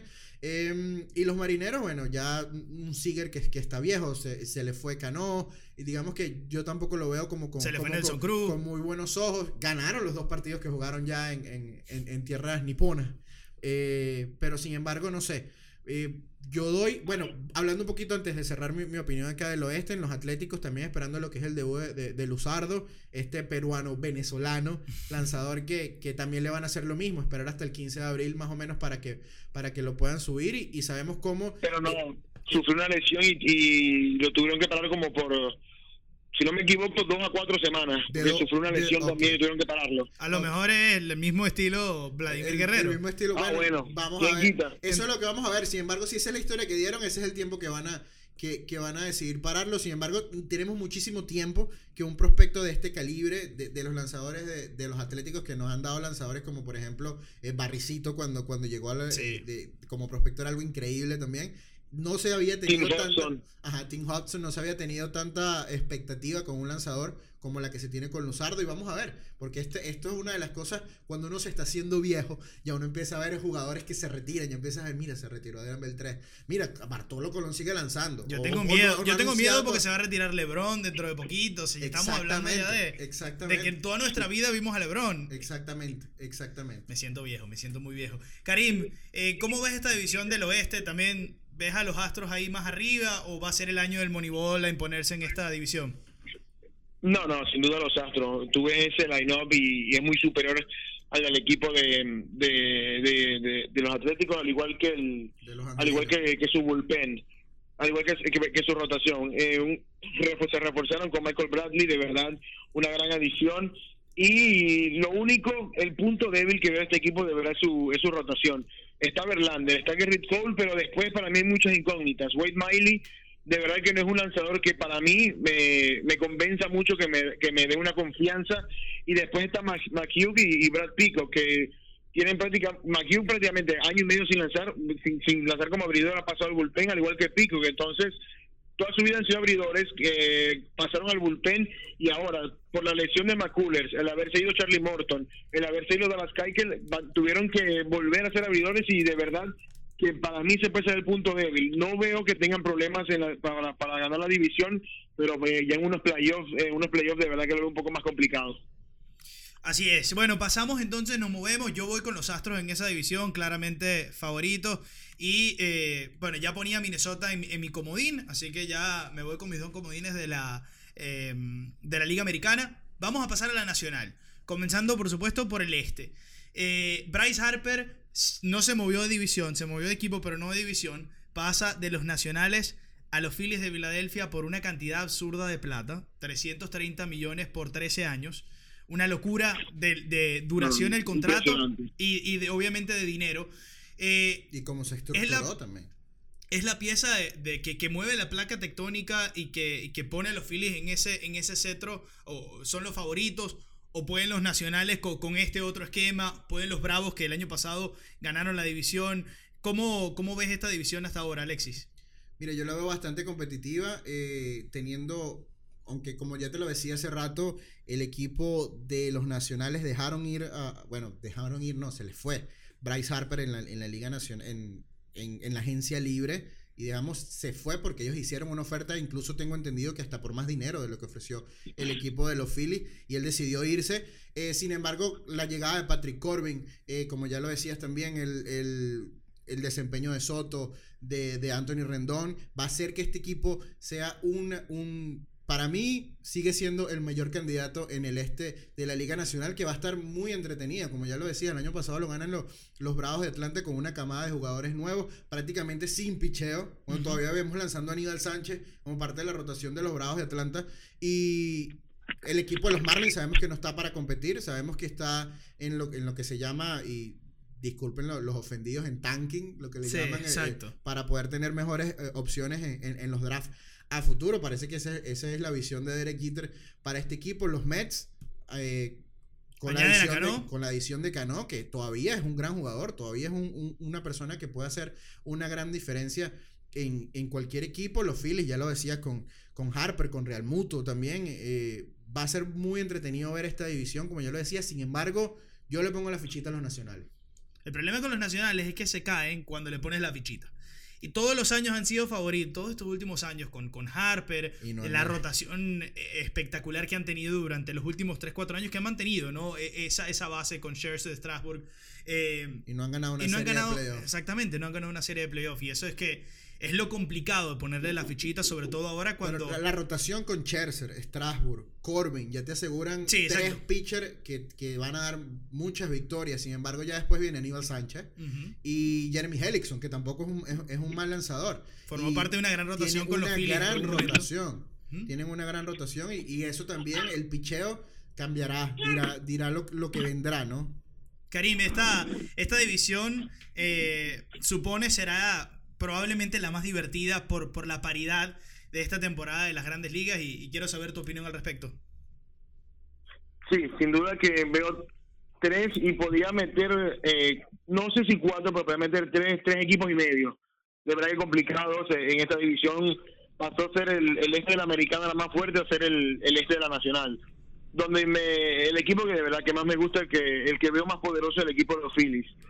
Eh, llegó Segura, llegó Harper, llegó Real Muto, llegó McCutcheon y se le unen a Rhys Hoskins, a César Hernández y a Odubel Herrera. El mismo Michael Franco. De verdad que tú ves ese, line-up y son buenos jugadores de poder, son buenos jugadores importantes, son buenos jugadores que se envasan, que, te complican al, al, al- a los lanzadores, te lo llevan al máximo y de verdad que es, es un line-up muy fuerte. Su problema lo veo en la rotación. Después de Aaron Nola hay nombres llamativos, no son importantes. Llega Rieta después de, ese- de esos grandes años con Cachorro, no ha, volvi- no, no ha vuelto a ser el mismo. Eh, Piveta, Eflin y Velázquez son esos prospectos que siguen esperando el equipo de... mm, Yo agarré en el draft de, De de Filadelfia Grandes que Ligas a, a Vince Velázquez hace como tres temporadas porque era prospecto. Arrancó bien, arrancó bien, pero eh, eh, las lesiones lo, lo, Lo Hicieron que se tú. abajo. También eh, firmaron también a David Robertson, de verdad un equipo que se movió mucho. Estamos hablando de, para ver, uno, dos, tres, cuatro, cinco adiciones importantes esta temporada del equipo de Filadelfia y de verdad que los veo como los favoritos. Uno ve con el equipo nacional, es cierto, tienes un gran picheo con Scherzer, Strasburg, Corbin, un Aníbal Sánchez que ha lanzado muy bien, hoy, hoy le lanzó un gran partido a los Yankees, de verdad, el, el último juego de sprint training, pero ah, no lo veo con bates importantes de poder de, después de, de, que se, de- se fue Bryce Harper. Es cierto, Juan Soto el año pasado demostró, pero a la final es un novato, hay que ver si, si puede mantener esos números. Eh, se espera mucho de él, al igual que Anthony Rendón, que como decía Alexis, las lesiones no han terminado de, que sea ese gran jugador que, que, mantenga eh, por varias temporadas su- sus números. Pero si tú ves, eh, son Trea Turner, Anthony Rendón y Juan Soto. De resto, es un prospecto como Víctor Robles que, que también se espera mucho de él, un Brian Dosher que ha bajado mucho sus números, al igual que Ryan Zimmerman, y no, los- no se ve tan completo como si el equipo de, de Filadelfia, además el bullpen, siempre ha sido el, la piedra en el zapato de, de Washington. Su bullpen siempre ha sido lo que los ha dejado fuera ah, en las peleas por la, en la de la temporada y ni hablar en postemporada. Es un juego de contrastes, ¿no? Entre, entre los cuatro equipos sacando los Marlins porque tenemos a los nacionales y a, los y a los Mets, encontramos que sus puntos fuertes sin duda son las rotaciones, ¿no? Estamos hablando de No, los la- Mets y- que... Pero muy superior la de, la de los Mets. Eh, exactamente. Para mí la de los Mets Claro, pero, pero lo que te digo es que son sus puntos fuertes, ¿no? Porque estamos hablando de los Mets, tenemos Wheeler, tenemos por supuesto el Cy Young, Jacob DeGrom, tenemos a Thor, tenemos... eh, eh, eh, eh, entonces, encontramos dos equipos que tienen una rotación eh, muy sólida, sin embargo, eh, quizá el bullpen por el lado de los nacionales es la gran interrogante. Los Mets sí, eh, fueron uno de los que encargaron eh, quizá un poco más... en, en el bullpen fueron los que intentaron agregar la pieza de Edwin Díaz, el, el- prácticamente el mejor relevista el año pasado de las grandes ligas en, en lo que a Salvador se Regresó refiere. familia. Regresó familia, que va a ser eh, un buen rol también y puede aportar. Entonces, Familia. eh, Ah, pero las dudas de los Mets entonces son. Ese tipo no, exacto. Ese tipo no. Eh, las dudas de los Mets entonces son eh, la ofensiva. Y creo que termina siendo también la misma Bueno, duda de los nacionales. Pero los Bravos también tienen esa duda de, de- de la rotación que encontramos. Julio Terán es el elegido para, para lanzar el juego de eh, inicial. Un lanzador que sus mejores años ya pasaron. Claro, y por la lesión de Folty que, que no, no estará desde, desde el inicio de temporada. Pero tampoco encontramos un gran pitcher en esa rotación de los, de los Bravos. Claro, pero la adición también de Wilson, de Wilson Ramón a los Mets es importante también. A ni- a no, nivel no ofensivo, solamente claro. Cano, exactamente. Entonces va, va a haber un poquito de, de- de lo que es eh, balance una vez que Jet Lorry también que llegó mejor una Y vez Pete Alonso, el, el- el novato que se espera también eh, cosas de, de Pete Sí, Alonso. sí, mucho, mucho ojo, mucho ojo con dos jugadores de ese equipo que son para mí Pete Alonso y Ahmed Rosario. De verdad que son dos jugadores para tener mucho en cuenta esta temporada. Sí. Eh, pasando entonces a la liga central eh, de la, la nacional, perdón, la, la división central de la liga nacional. Encontramos un equipo de los cachorros que siga manteniendo esa misma base con Joe Maddon. Eh, encontramos a los rojos de Cincinnati, eh, los cerveceros de Milwaukee, quienes fueron los, los vencedores de esta división el año pasado y que también lo mismo mantienen base, quieren ahora reforzarse con eh, Craig Kimbrough posiblemente por, por la lesión de, de Knivo y Piratas y los Cardinals. Una división que promete esta también y, y estamos encontrando que la, la Liga Nacional está blindada porque el- lo que es el oeste también, ¿no? Cuando, cuando vemos el, el oeste y vemos los Dodgers, pero también vemos a Colorado, vemos a los padres ahora que sumaron Sí, a no, Manny no Machado. se ve, Eh, no se ve, no se ve tanta superioridad de un equipo con otro como si la americana. eh, exactamente. Entonces, eh, el panorama no está tan claro. Cuéntame cómo ves esa división central. que complicada como el año pasado. De verdad que uno ve el equipo de, de Milwaukee que trae a, a Yasmani Grandal, firma para traer de regreso a Mike Mustacas y de verdad que es un equipo que prácticamente mantiene su base del año pasado. Para mí su problema va a seguir siendo la- el picho abridor. Johnny Chacín, Freddy Peralta, Brandon Woodruff, de verdad que no son que no son nombres que te dan confianza, a diferencia de, cuando tú ves el equipo de Cachorro, una rotación con mucha experiencia, John Lester, Yu Darvish, Cole Hamels, Cal Hendricks y José Quintana, son cinco nombres importantes. Ahí está la diferencia. como lo decía Alexi, este equipo de este este deporte de picheo y de verdad que hay cachorros eh, es mejor en, en picheo que tanto que San Luis como que de Milwaukee, porque en, en San Luis tú ves Nicola, Flaherty, Dakota Hudson, Michael Waka, Dan Wainwright, tú ves dos novatos que no saben cómo te van a resultar, un Nicola que tuvo un buen año el año pasado y dos prácticamente veteranos como son Waka y Wainwright que las lesiones en los últimos años no lo han dejado ser esos lanzadores que se espera bueno de Wainwright fue un gran lanzador pero de Waka que ese gran prospecto que se esperaba que fuera entonces en esta división me mantengo con el equipo de Cachorro tiene un buen bullpen, un bullpen balanceado con una, una gran rotación y los veo como favoritos este año en la, en la, en la central. Em, sí, eh, coincido contigo en lo que respecta a lo del deporte del picheo y en lo que respecta también a lo interesante que va a ser eh, esta división. Em, el equipo de Milwaukee vio como sin ningún tipo de picheo, nada más con Josh, Josh Hader al final de- de- del partido, incluso usándolo en, en el payoff de manera heroica por par de inning como relevista. Intraficable. Intraficable. eh, es lo mismo que habíamos visto hace unos años a Andrew Miller, quien por cierto pasa a ser parte de, los Cardenales, eh, junto a Jordan Hicks en ese bullpen del equipo de los Cardenales, que al final eh, de cada partido puede cerrarlo, no necesita gran ventaja. Eh, Paul Goldsmith eh, en, en el medio de, esa ro- de, de ese line también de los Cardenales hace este equipo muy peligroso eh, de, la liga, de la Liga Nacional y que sabemos que tienen ya cultura eh, ganadora, el equipo de, de, de- los Cardenales de San Luis. Sin embargo, cuando, claro, cuando tú comparas hombre con hombre, nombre y nombre con nombre, eh, con respecto al equipo de, de los Cubs, no sabemos cómo está Darvish en, en- en el picheo, con tal de que sea el 70% de lo que él ha sido, ya es mejor que mucho que cualquier pitcher del- De los cerveceros. por ponerte un ejemplo. Eh, en, el caso, en el caso de Hendrix, en el, o el Lester siempre ha sido también eh, un, un jugador que, un abridor que cumple. Eh, ¿Qué más? El equipo de los Piratas no le veo, no le veo mucho, eh, mucho argumento, digamos, para competir este año, al igual que el equipo de los Rojos de Cincinnati, quienes también, eh, eh, importante también y muy interesante ver a Eugenio Suárez, lo que ha sido su desarrollo, eh, hablando un poquito de los latinoamericanos y los venezolanos en el equipo de, lo- de- los Rojos. Em, sí, eh, yo diría que pese a que el campeón de, esta división... eh, pudiera, pudiera ser lo- los cerveceros, como, como fueron también gran candidato el año pasado. Yo diría para mí que los, que los cachorros también son ah, el, el equipo a seguir en, en, en- en este año. Sin embargo, bueno, Entre también- los parejos eh, pareciera que es el más solvente. Sí, en nombre a nombre pareciera que es así. Sin embargo, vamos a ver también cómo, cómo las lesiones, como Chris Bryan, como, como el mismo Javier Báez o como Anthony Rizzo pueden mantenerse sanos durante toda la temporada y poder eh, mantener lo que es el, el pegamento de, de este line de este equipo.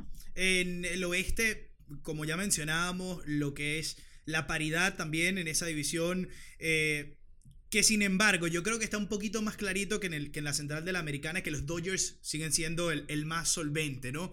Pero también tienen interrogantes con, con lesiones, ¿no? Kershaw lesionado, va a iniciar la temporada lesionado y no se sabe, ¿no? ¿Qué puede ser eh, la temporada de Clayton Kershaw? Porque lo están está, está siendo atacado por lesiones. Eh, la interrogante de si Walker Bueller va a ser ese lanzador que esperan que sea, que sea el, el prospecto, que sea... Tú, sí dices que sí. Sí, Y lo, sí, sí. lo agarraste en el fantasy, por eso está diciendo que sí. No me dejaron. No te, No me dejaron. No me dejaron. no te dio chance. Eh, luego entonces encontramos a equipos como los Rockies, eh, los Diamondbacks de Arizona, los Gigantes de San Francisco y los Padres de San Diego que se reforzaron con nada más y nada menos que Manny Machado. Le pagaron otra cantidad, eh, otra pelota de dinero para que sea el líder y ya se ha comenzado a hablar de que el semblante le ha cambiado a Manny Machado, de que ya no es el muchacho, de que ya no es el, el que se va a portar, el que se va a portar mal, eh, el que se va, a, se va a convertir ahora en el líder de una franquicia que, eh, bueno, que ha tenido años negros en los últimos años y que espera eh, que un Manny Machado los pueda devolver a la palestra. ¿Cómo ven esta división? Alexi, comienzo contigo. Em, vamos, a, vamos a comenzar con los padres. Ian Kisler, Manny Machado, como ya lo decías. Eh, Luis Uribe en el, en, en el campo corto también va a ser eh, un muy interesante de ver y sobre todo la llegada de Fernando Tatis Jr., que vamos a ver si el equipo de los padres decide subirlo al prospecto, digamos, el que después de Vladimir Guerrero viene Fernando Tatis Jr. Para mí están haciendo lo mismo que con Vladimir. Están esperándolo y después del 15 o en mayo podemos ver a, para mí a Fernando Tatís y también con el equipo grande. Y una de las cosas importantes eh, para complementar el el comentario de Karim es que eh, una de las cosas, incluso cuando veía a Manny Machado llegando en, en su primera entrevista, en su primera rueda de prensa con el equipo de los padres, prácticamente estaba diciendo que él quería a Fernando Tatís ya en las grandes ligas, que él quiere competir absolutamente ya, de, de manera inmediata. Me imagino que eh, ya el dinero lo tiene, obviamente que- Claro. que, estará buscando lo que es esa competitividad, gloria. la gloria exactamente que le faltó y que estuvo tan cerquita con el equipo de los Dodgers. ¿Qué, otros- qué- qué más argumentos tienen los padres para, para optar a ganar una- esta división? Mira, en picheo de verdad depende mucho de talento joven y de talento emergente. eh, incluso eh, Correcto. Es, es raro ver una, una rotación con cuatro zurdos. Tenía tiempo sin, sin, sin verla con Joey Lucchesi, Eric Lauer, Mike Strahan y Logan Allen. Eh, vamos a ver si ese si este, este calidad de picheo está para, para hacerle pelea al equipo de los Dodgers o para hacerle pelea al equipo de, de los Diamondbacks de Arizona. Eh, por parte del- de, los gigantes de San Francisco, seguimos, bueno, un equipo que prácticamente la década pasada dominó muchísimo y ahora no lo vemos con esa misma claridad. Claro, sobre todo por la cantidad de dinero y, el super equipo que ha armado el equipo de los Dodgers, valga la redundancia. Después de Madison Bumgarner, vemos a Holland, a Derek Rodríguez, a Drew Pomeranz y a Yersa Marja, que tampoco suenan como grandes abridores para, para, esta, para esta temporada. El cerrador Will Smith, no el actor, el, el lanzador el zurdo. Eh, um, el, el equipo, bueno, perdón, el equipo de los Dodgers, eh, como ya lo decía, eh, una gran rotación, una gran rotación y, y mucho talento. Cody Bellinger no ha sido el que fue hace dos, tres temporadas, sin embargo, un jugador muy joven que con ajuste puede volver a ser ese gran jonronero y gran jugador y bueno, y manteniéndose sano eh, que estaban esperando. Yo diría que bueno, sin, sin mucha sorpresa, yo creo que los Dodgers deberían ganar sin ningún problema esta división. Con, Sí, a- antes de terminar, con 50 jonrones que va a dar Nolan Arenado con los Rockies incluso. Amén, porque lo tengo en los fantasy. Eh, coincido contigo con, con los Dodgers, pero donde veo el problema es el picheo. Rich Hill está lesionado. Eh, Kershaw está lesionado. Va a ser Ryu el, el y- el lanzador de- del Opening Day, porque Walker Buehler también arrancó un poco tarde el sprint training por algunas molestias. Entonces, el, su, su ofensiva sigue siendo la misma. Jock Peterson, Corey Seager, Justin Turner, Cody Bellinger, agregaron a Ajax Pollock, el gran año que tuvo Max. Max Monsi. Entonces, una vez eh, como el equipo de- de nuevamente a vencer, es cierto. Los padres también llegó, con Machado también llegó 15, el año pasado llegó Eric Hosmer, Will Myers, es un equipo que también tiene una buena ofensiva, pero como le decía Alexis, el, el picheo joven que, que viene de sus granjas es lo que esperan ellos con lo que puedan competir. Y cuando uno revisa los Rockies, también uno ve Charlie Blackburn, Nolan Arenado, Trevor Story, y esperan que David Dahl esté sano, que mantenga los números como cerró la, temporada pasada cuando volvió de la lesión, y agregaron también a un gran bate como lo es Daniel Morphy. Entonces los Rockies también se pueden meter ahí en la pelea. Los veo más como comodín porque su picheo también. Eh, Freeland tuvo un gran año, Germán Márquez también lo, dan con, grandes números, pero ese estadio de verdad que no ayuda mucho a, su, sus abridores y es el lo, que los complica. Su gran tiene gran ofensiva, pero ese picheo no, nos perjudica un poco el estadio. Para mí, de verdad, de, puede repetirse ese 1-2 del año pasado con Dodgers y, Colorado como, como comodín. Y finalmente, Karim, eh, ¿quién es tu otro comodín? Ya vas a Colorado, va a ser uno de la, de la mm, división del este que, que pareciera que, que tiene los equipos más fuertes o lo das de la central. Ay, Dios mío, porque ahora... Te, te compliqué. Ah, sí, porque... Eh, Bueno, pero hermano, es el momento de las Luis. predicciones, el momento de las predicciones, tienes, vamos. a, tienes a San Luis, tienes a Atlanta, pero también tienes del otro lado a, a Washington en, el este, entonces... Bueno, pero no pueden, No, clasificar, eh, no pueden clasificar todo. Voy a sacar a Colorado, voy a sacar a Colorado y voy a dar a, a, Y- a los Washington Nationals. y- Panquequeando en el los- podcast. no, no, no, no, no, no, sino que voy a dar a los Washington Nationals y a los Atlanta Braves. Vas a dar a Ninguno a- de la central. nacionales entonces y, y bravos para, para el comodín. Correcto, para el comodín. Te convenció Alexi. Como Guaidó, los ¿Qué de la Guaira, los de la Guaira convenciendo. Alexi, Alexi prácticamente dio a los nacionales a ganar la división. Vamos bien. No, yo estoy dando el comodín, comodín. Exacto, pero- Comodín, comodín Atlanta y comodín eh, Washington, los dos comodines. Exacto, pero me sacaste la Colorado. Lo que te quiero decir. Los dos comodines, voy con los dos comodines del este. Tres del este. Dámelo pues. Exacto. Ganan los Phillies y comodines nacionales y bravos. Exacto. Tres de la, de la división este. Yo me voy con los comodines. Me voy con el equipo de eh, Milwaukee. Voy a poner a Milwaukee ahí a repetir. eh, en el comodín, ganadores de división son eh, Bravos de Atlanta, Cachorros de Chicago, Dodgers de Los Ángeles, comodines cerveceros y Colorado. Ahí está. Lo mismo el año Estás dejando fuera a los Phillies en Filadelfia. Estás dejando- fuera a los Phillies en Filadelfia. Decepción, No decepción. ser. Ahí está mi take de No. este año. No puede ser. Bueno, no, va- no importa, lo peor que puede pasar es que dejen de escuchar el podcast. no, mentira, Alexis, ¿tú cómo diné? Mira, mis comodines en la liga, ¿en cuál? ¿En la nacional o en la americana? En, En la nacional. En la nacional. En la nacional. En la americana creo que está muy claro. En la nacional para mí son los Phillies y los Cardenales. Yo Ahí dejo está. por fuera al equipo de Milwaukee este año. Ok, ahí está. Y Karim, bueno, ya, ya, ya sabemos los tuyos. Eh, creo que no queda más nada que agregar. Y si no, bueno, si me quieren dar el MVP de la temporada, el Sayón y No. la Serie Mundial. Para que la gente comience a apostar de una vez, desde De este una, vez, momento. de una vez te digo el MVP de la americana. Mookie Betts, El número 99 de los Yankees de Nueva York. Aaron Judge, Puro amor. el juez. Puro All amor. Rise. De una vez te lo doy. Anótalo. Eh, Alexis, ¿tú? ¿Alguno? El Mike Trout. Mike Trout. El mejor jugador de nuestra generación. Va Lo dijo con, la, lo dijo Se con con la lágrimas en sus ojos. Le, le pico pasticho. Se va Le con la fácil.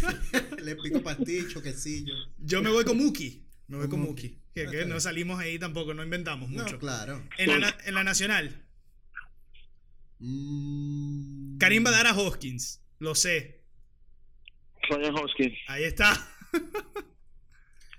ya, lo dije, ya lo dije en el grupo, tengo que repetirlo, Ryan Hoskins. Sin de duda, verdad. porque te iba a destruir si no lo hacía. Te- Alexis, cuéntame. Para mí, uy, está difícil. Alexis lo Em, puse, lo puse a pensar. A mí me gustan particularmente, me gusta Ronald Acuña muchísimo, ya con un año No me lo robes, que lo iba a decir. Lo de, tengo en el de- de fantasy, además. experiencia en, en las grandes ligas, me gusta muchísimo. Obviamente siempre se coloca Harper, pero no va- vamos a, vamos a empaparnos un, un poquitico más. Y yo diría eh, Ronald Acuña y Javier Báez. Ahí está. Buenos candidatos. Yo voy con, yo voy con Acuña. Voy con Acuña y Arenado. Pues los dos los tengo en el Ah, fantasy, bueno, entonces verdad, bueno, para. No, compensar. También es dos otro es fácil. Dos fáciles, Si exacto. vamos a dos es fácil. Eh, Sí, bueno, entonces en la americana vamos a colocar a José Ramírez. pues. también. Bueno, pero para darle algo, porque Claro. nunca nadie le da nada. Eh, y al final, entonces, eh, ¿alguna serie mundial? ¿Alguno se atreve? Karim va a poner a los muy, Phillies. muy pronto, muy pronto. Bueno, que claro, de eso se trata, Karim. O sea, de hacerlo ahorita En la para. americana los Yankees. En la americana los Yankees. Ah, en la nacional. Da a los Phillies. Ya Sabemos que quieren Yankee Phillies. Esa es la tuya. ¿Sabes qué me gustaría? Yankees Dodgers en la Serie Mundial. Uf. Repetir eh, esos años Otra calam- béisbol. otra calamidad para los Yankees, Dodgers. Brooklyn- Brooklyn Dodgers. Otra calamidad para los Dodgers, entonces. ¿Volver a perder en la serie mundial o este sí es el año que la ganan? Volver a perder con los Yankees como están acostumbrados. Que, Alexis. Para mí, mm, yo diría, es que es totalmente lanzar flecha, ¿verdad? Porque Sí, sí, la, sí. la serie mundial es algo de momento. es como Yo para que en la- seis la- meses lo, lo volvamos a escuchar el podcast y decimos, y digamos, bueno, estuvimos ahí. Yo voy a decir eh, los indios de Cleveland por la Liga Americana. Y vamos a ver, vamos a empaparnos aquí. En la Liga Nacional me gusta mucho. em, los Dodgers es una opción muy fácil. Em, Uy, Karim, agarra. Los cachorros, los cachorros. Bueno, es que los de- Dodgers. lo que dio a de No, MVP. Mira, mira. eh, y a los nacionales, ¿sabes qué? Los que no han ganado nunca Ah, una serie de playoff van a llegar sin Harper. Esto va a ser así como una victoria poética. Ahí está. Yo voy, yo voy con. Eh, tengo que tirar una también hipster porque no, no puedo, Claro, no puedo quedar con eso. Yo voy a dar Moneyball. Voy a dar Oakland en la serie mundial. Uy. Que no va a pasar. Bueno, pero si pasa, entonces, si pasan, ustedes ya saben que me van a brindar una cena Claro. cuando vaya por Orlando y aquí en Toronto. Oakland y en la Liga Nacional voy a dar a. Milwaukee. Sí, es Moneyball. es Después no te quejes porque nadie escucha el podcast. Después no te quejes porque no escuchen el podcast. Bueno, es que yo, precisamente en el béisbol, los traje a ustedes para que ustedes hicieran poner esto bonito. Entonces, bueno, ahí está. Oakland, Colorado, mi serie, Oakland, Milwaukee, mi serie mundial. Y, y bueno, ya saben. Por favor, sigan escuchando el podcast, se los Mire, pido. No, no, me, no me abandonen. Antes de cerrar el tema del béisbol, yo quería preguntarles a ustedes algo que, que ha estado retumbándome en la cabeza con respecto a la fanaticada, ¿no? Tú, tú atraes mucho lo, lo que es el, el- Entiendes muchísimo mejor lo que es el fútbol. Y por lo visto nosotros nos gusta muchísimo el béisbol. Sí. Eh, En el fútbol, cuando se habla Como de. ustedes de- dos, el- con, eh, con las No. dos personas que siempre debato entre cuál deporte es mejor. Ok, sabemos que es el béisbol. Em, Eh, em, en el fútbol, cuando hablan de un jugador que van a firmar, vamos a ponerte un ejemplo, Cristiano Ronaldo. Eh, la gente, por el, por, el, por el dinero que se firma, Sí. este jugador, la gente no tiene mucha opinión. No. Sin embargo, en el béisbol, cuando alguien te dice, Mike Trout vale 500 millones, todo el mundo dice, no, eso no lo vale. O no, eso yo no los pago. En ninguno de los dos casos el dinero viene de tu bolsillo. Claro, no. Sin embargo, absoluto. ¿cuál es la diferencia en que en un deporte, alguien, e incluso también si, si quieres, si traemos a colación el baloncesto, en, en un deporte la gente dice, no me importa cuánto gane, y en el otro dicen, yo jamás pagaría esto. ¿Tú crees que hay mejor, eh, Bueno, digamos, es sencillo, desarrollo de los, de, de los equipos o de las ligas? Es sencillo. Hay un deporte que es mejor que el otro. Hay un de- no, yo creo que, bueno, tiene mucho que ver también con eh, quizá el, el- el atleticismo. Creo que es una de las cosas que, que- que se trae a colación cuando, cuando se discute entre el, el- el dinero, ¿no? Eh, que quizá el, el- el- el futbolista es más deportista eh, que quizá el beisbolista, pero el caso de Trout no lo es, porque Trout es, es un gran atleta, es esa figura, y, creo- y hemos hablado de O esto en el podcast, ¿no? O Mookie Betts, son dos figuras que deberían ser figuras mundiales y no lo son. Quiere decir que Bartolo Colón es un atleta. bueno, Ajá, ahí es donde está la, la gran, la gran disyuntiva, ¿no? Cuando, ve, cuando comparas a Bartolo y a, y a Trout y los dos son, eh, los dos comparten profesión. Exacto. Pero, y, no, y no estamos hablando que Bartolo es, es un Arbeloa. Sí. Estamos hablando que Bartolo tiene ya cuarenta y tantos años y todavía está jugando. y todavía está jugando. Eh, yo creo que tiene mucho que ver eso.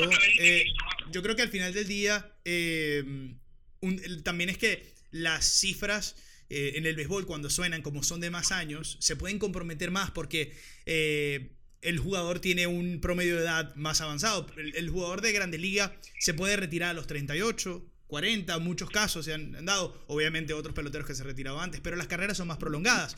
Quizá el ciclo de- del también- futbolista profesional ¿Por qué le duele más el dinero a la gente? porque, eh, bueno, porque también son, son cifras mayores. Estamos hablando de que Cristiano, el, el- el- el problema es que en Europa, en el fútbol europeo, no se paga por contrato porque no hay agencia libre, ¿me entiendes? Tú pagas un contrato a un equipo Pero- para los derechos y luego le pagas lo que tú le quieras pagar. Pero Hazard no pudiera salir, por ejemplo, del Chelsea cuando se le acaba el contrato sin ningún tipo de cambio, por ponerte un ejemplo. bueno, pero no, no hay ninguna cifra monetaria Ok. eh, a- hacia el jugador. No se le dice, eh, Hazard firma con, por el Real Madrid por seis Ah, años sí, y... No, no se multiplica el- el- el- la figura salario por, por año, Correcto. como sí se hace en el béisbol. En el béisbol, el jugador agente libre, eh, el dinero que se le ofrece es un dinero garantizado que es para él. O sea, esos 420, 430 millones de Trout son para Mike Trout. No tiene que ver nada del equipo de el equipo que va a recibir, ¿me entiendes? O por ejemplo, cuando Harper firma ahora, de, eh, fue se- su último equipo fueron los Nacionales. Agente libre, entonces nadie le tiene que pagar nada a los Nacionales, ¿me entiendes? En el fútbol europeo no se, no se maneja la figura cambio. No te todos estos dos jugadores, me das uno. En el béisbol sí. Cuando se cambia entre equipos, normalmente la compensación de dinero, hay una compensación. Bueno, de cambiaron a, a este jugador por un lanzador y dinero. Eso, eso se maneja mucho en Pero- Grande Liga. Y yo creo que por eso es que no. Pero sí se cuestiona.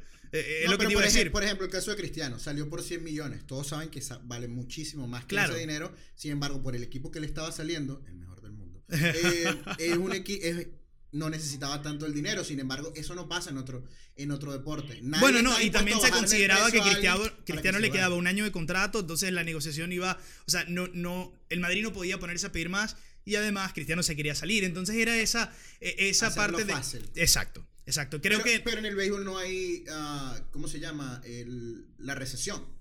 Eh, eh, tam- tampoco. Que en el fútbol sí la hay. El jugador tiene que renunciar a cierto dinero para irse.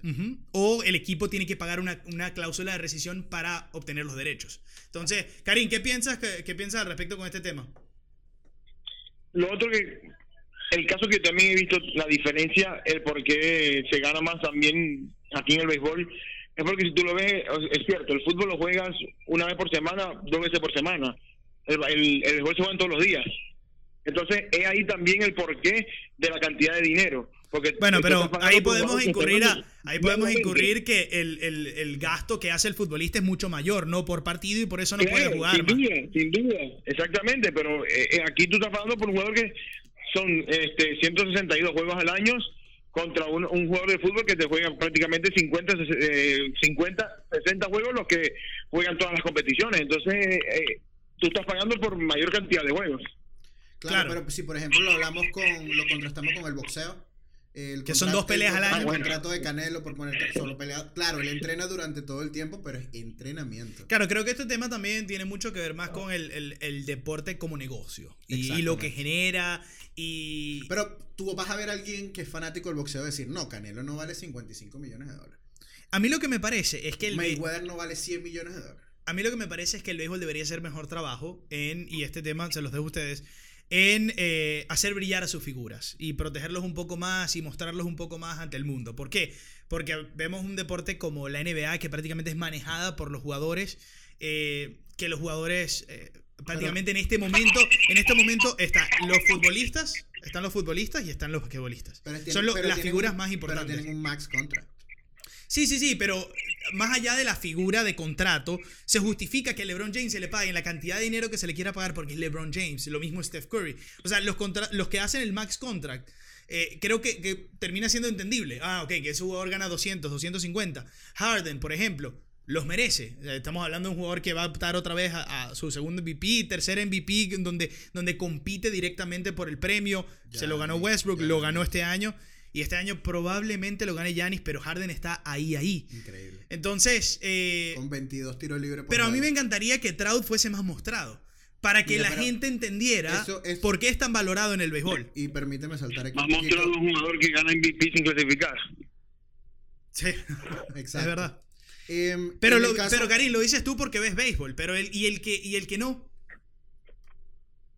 Ah, entiendo tu punto. Ya, ya, ya veo por dónde los tiros. Ya. O sea, el que no ve Sí, no béisbol la- no, no se- puede, no que- puede opinar al. ¿Sabes también qué pasa? ¿Sabes también qué pasa? Depende también del equipo en el que esté. Si Trout tuviera los Yankees, créeme que estuviera en, en todos lados. O en Boston, ¿me entiendes? O en Cachorros, equipos importantes. Pero está en Los Ángeles, un equipo La sin cosa que- historia, una franquicia pequeña. y Escondido en la que no West no Coast. compite. Eso es otro factor. Escondido en la, en la, en la costa No, oeste de los sin- Estados sin Unidos. embargo, Grandes, Ligas- Exactamente. Grandes Ligas, más allá de la portada del juego de PlayStation, no tiene una figura. Sí. Y eso es elegido arbitrariamente. Ujú. Por ejemplo, el caso cuando el tuve ganar el MVP, él no fue, fue Aaron Judge, Claro. jugador que sale en la portada. Sin embargo, Exactamente. El las año- este año Bryce Harper sin solamente porque no sé, fue gente libre, no sé. Eh, u- otra de las cosas es el muy bien hablado lo, lo del mercado. Eh, sí, tiene, sí tiene influencia. Sin embargo, este, este tema se, se hablaba hace un par de años sobre si los jugadores, y me gustaría saber la opinión de Karim, eh, deberían celebrar las cosas. Eh, mucha gente hablaba, incluso Harper fue uno de los que ¿Deberían celebrar? deberían celebrar, por ejemplo, los honrones o los pitches ce- celebrar lo- los Ok. ponches, el perreo, como le llamamos nosotros los latinoamericanos. Sí. Harper el año pasado fue uno, el, el antes pasado fue uno de los jugadores que más pelotazos le pegaron. Y era por eso, porque se disfrutaba los batazos, porque hacía, y él, de- y él decía... Este es un que- podcast completo, y él decía, cierto, este es tema. un llamado a, las grandes ligas de que estas cosas se tienen que penalizar. Un pitcher no se tiene que molestar porque alguien te da un honrón. Sobre todo en esta nueva era, donde el picheo está tan avanzado, donde hay muchos ponches y cada vez hay menos, menos honrones.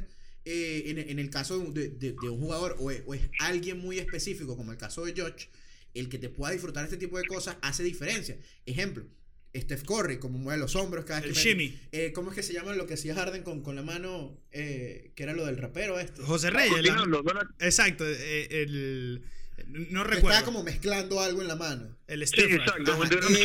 Ese, tipo de cosas se le pega a la gente, se le pega a los niños, se le Sí. pega a la gente y tú, lo, tú vas, sales a la calle y un niño mete un triple y ya se cree Steph Curry. Quiero Pero ¿qué va- escuchar la, la opinión conservadora de Karim. Porque Pero ¿qué haces en el esa- yo estoy a favor de que esas cosas se tienen que celebrar. No hay nada, por ejemplo, por ejemplo, uno de mis mejores recuerdos para mí en el estadio de béisbol es ver un partido Tiburones de la Guaira, No. Leones del Caracas, en donde viene a lanzar Francisco Rodríguez contra José Castillo, bases llenas, Ah, bueno, y, pero- y lo poncha y le hace como con el hacha en la mano Claro. y se tira el, el- el guante contra el piso y se lo disfruta y los fanáticos gritan como Y locos. el fanático grita. Este tipo de cosas para mí eh, te eriza la piel, este Claro. tipo de cosas ya no existen en el béisbol. Karim, ¿qué piensas tú al respecto? Tú tú eres, tú eres de esos, ¿cómo se llama? Conservadores, de esos que, que le encantan las estadísticas convencionales. ¿Qué piensas al respecto? Entiendo el punto de Alexis, Uf. pero el voy con lo siguiente. Hay códigos en el Estoy- me gustaría, me gustaría, pero ya al momento de, por ejemplo, tipo la falta de respeto que a mí me pareció como la de William Astudillo este año con Caribe, la misma de José Bautista cuando tira el bate en la serie contra Texas. No, chico, pero Ese una tipo de perreo a mí no me gustan. ¿No te ¿Cómo- gusta? no Ese tipo de perreo a mí no me gustan. Eh, por eso- ejemplo, ¿Cómo no lo que, te- que tú la votes, que tú la votes, grites hacia tu dogado, levantes al público, te quedas viendo el honrón es diferente. Pero ya el momento de tú faltar respeto, este buscar eh, conflicto con otro equipo y ahí es cuando viene Pero, O sea, pero tú piensas que eso es, tú la piensas pelea. que eso es causar conflicto. Pero la pregunta es, ¿tú crees Claro. que eso vale un pelotazo en la cabeza? Por ponerte un ejemplo. No, exactamente. El pelotazo en la cabeza no debería ser.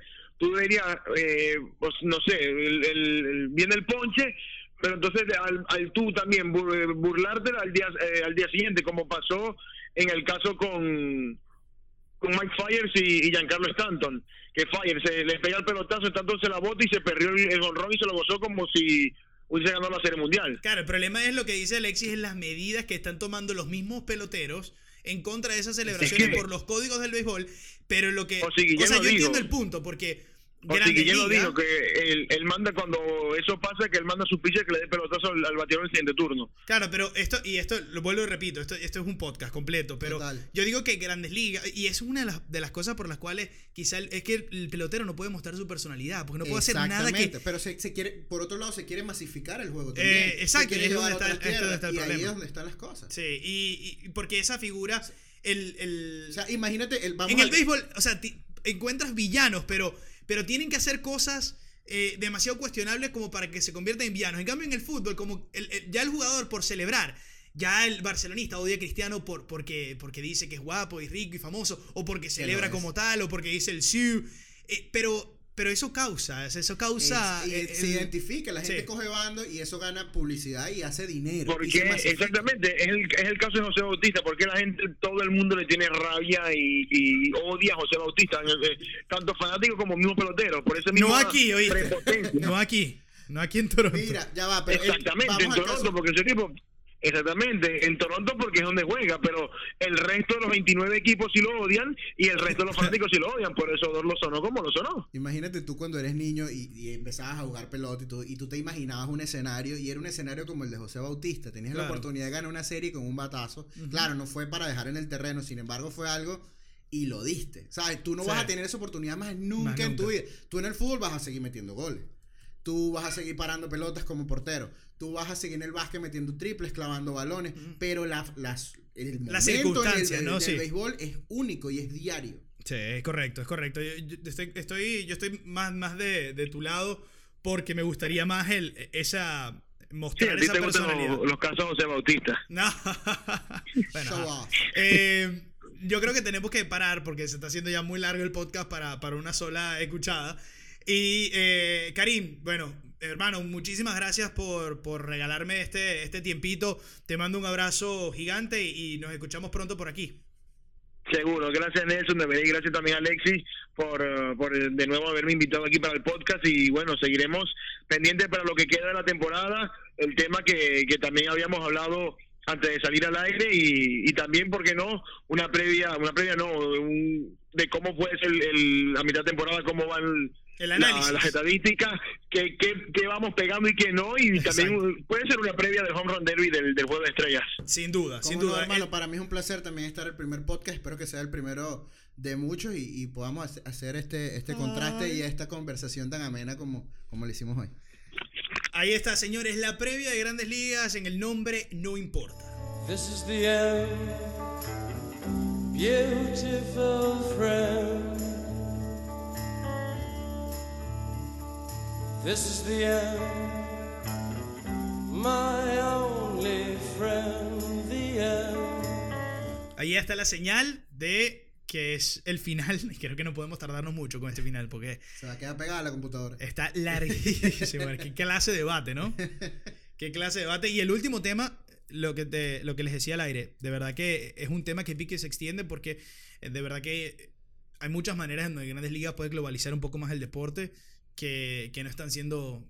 No, No, están siendo... Y, nos queda eh, de tarea esta temporada para preguntarles a, a- a los mismos peloteros, porque eso Ujú. es una de las cosas que, que se tiene que hablar, porque como, cómo es esta educación, porque estas son reglas no escritas. Exacto. Así que exactamente. Hermano, eh, bueno, feliz temporada de Grandes Ligas que ya comienza. Yo sé que te, yo sé que esta es tu, esta es tu época. Me brillan los ojos. Así es. Gracias, gracias por, gracias por venir. No, el placer es mío, hermano. Señores, Alexis Espejo en El Nombre No Importa. Y Nosotros, exactamente, nosotros nos despedimos de este episodio El Nombre No Importa, pero por supuesto hay que mencionar a Hispanic Source Media, www.hcmamerica.com, quien es el encargado de hacernos o de permitirnos llevarles este podcast. Así que www.hcmamerica.com.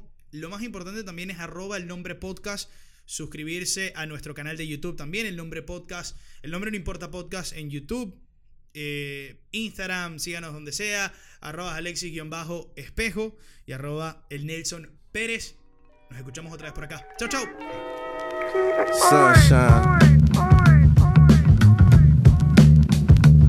Ecstatic. Flock gold. Boogeyman. Standing in the sun, getting black as I want. He playing good, then that ain't backing me up. Skywalker, baby, ain't no jagging my hem. I got a whole lot to say, so I ain't talking to them. I hear him eavesdropping and turn it up louder. Black freedom, black genius, black power.